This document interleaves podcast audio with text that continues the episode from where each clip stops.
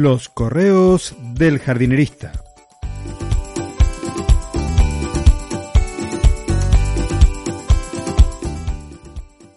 En el episodio de hoy, plantas acidófilas sin deficiencias.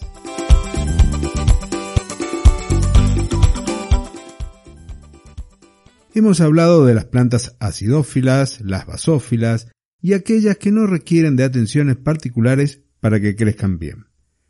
Pero hoy me referiré a las primeras, a aquellas que se adaptaron a crecer en suelos ácidos por lo que no tienen problemas en ellos. Ahora, si colocamos una salea o un jazmín del cabo en un suelo alcalino, empezamos a ver que las cosas no están tan bien como nos gustaría. A lo que hago referencia no es a que aparezcan cochinillas, porque es posible que también lleguen, sino al amarillamiento de las hojas por falta de hierro, conocida como clorosis férrica.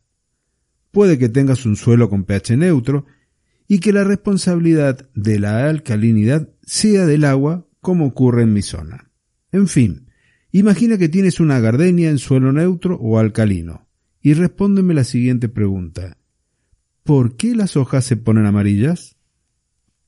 Si la respuesta es por falta de hierro en el suelo o porque el pH de este no deja que la planta pueda tomarlo, ya te estoy contando que tienes la mitad de la nota si esto fuera un examen.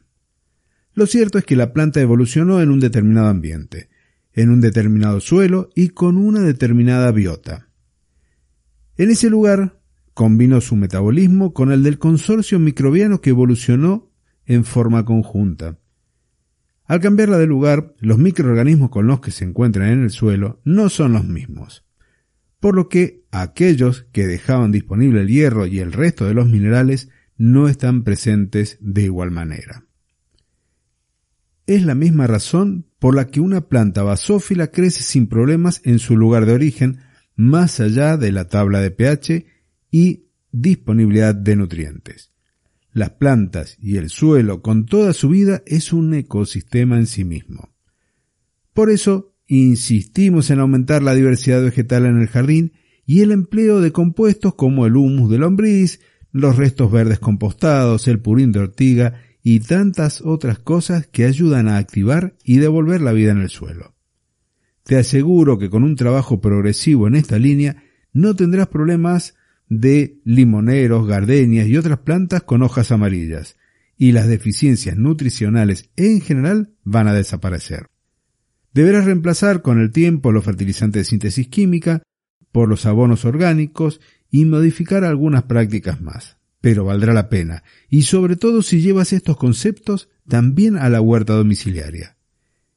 Y si te estás preguntando por qué hace un par de años te hablé de las correcciones de pH en el suelo con productos y ahora vengo con este discurso, la respuesta es simple.